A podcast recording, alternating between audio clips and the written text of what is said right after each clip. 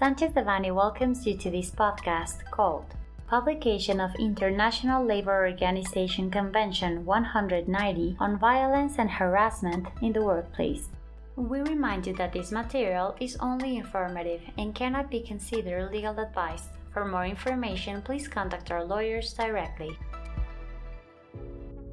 On April 4, 2022, the decree approving Convention 190 on the International Labor Organization on Violence and Harassment in the Workplace was published in the official Gazette of the Federation. Convention 190 defines violence and harassment in the workplace as unacceptable behaviors and practices, or threats of such behaviors and practices, regardless of whether they are manifested only once or repeatedly, that are aimed at causing harm, whether physical, psychological, sexual, or economic. Similarly, gender based violence and harassment are defined as violence or harassment directed against people because of their sex or gender, or that disproportionately affects people of a given sex or gender, including sexual harassment. The protection of Convention 190 covers the following situations 1. The workplace, including in public and private spaces when they are a workplace. 2. Places where the worker is paid, where they take their break, they eat, they use sanitary or toilet facilities, and in changing rooms.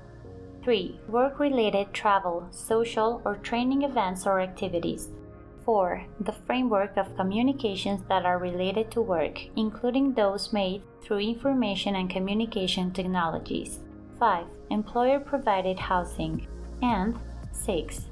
Journeys between home and workplace employers in Mexico will have to design policies and processes in order to fulfill what established in Convention 190, even in public and private spaces where their employees are located, including travel, transportation, and communications, considering the complexity of controlling external agents.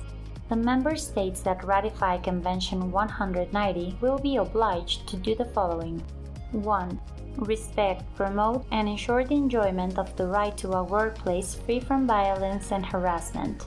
2.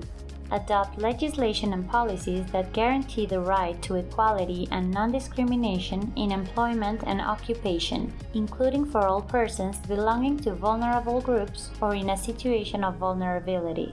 3 adopt legislation that defines and prohibits violence and harassment in the workplace, including gender based violence and harassment. 4. Adopt legislation that requires employers to take appropriate measures consistent with their level of control to prevent violence and harassment at work, including gender based violence and harassment.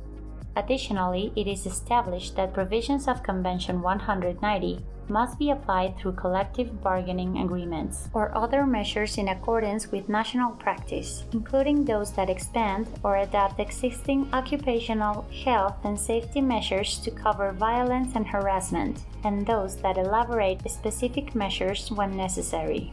Consequently, there may be a request or claim from any union holding a collective bargaining agreement to include these provisions regulatory framework, and protection against violence and harassment, so that companies must consider it in labor relations strategy. Convention 190 will enter into force 12 months after the date of registration of its ratification by Mexico. Sanchez Devanny's Labor, Social Security, and Immigration Practice Group has the knowledge and experience to assist in complying with the obligations imposed by the International Labour Organization Convention 190. This content was prepared by Alfredo Kupfer Dominguez, Fermín Lecumberri Cano, and Maria Jose Coronel, members of the Labor, Social Security, and Immigration Practice Group. For any questions or comments on this material, please contact us directly or visit our website sanchezdevanny.com.